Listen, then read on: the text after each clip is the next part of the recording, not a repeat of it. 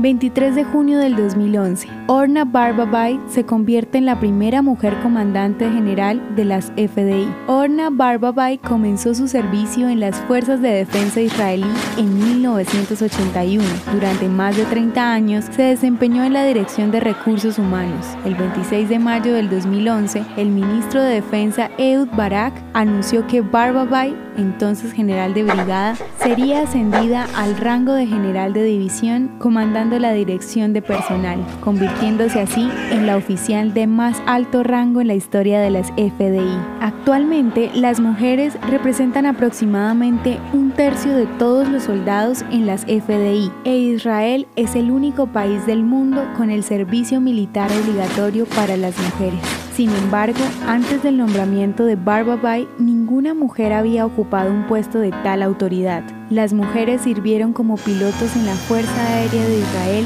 y en general constituyen el 4% de las posiciones de combate en las Fuerzas de Defensa de Israel.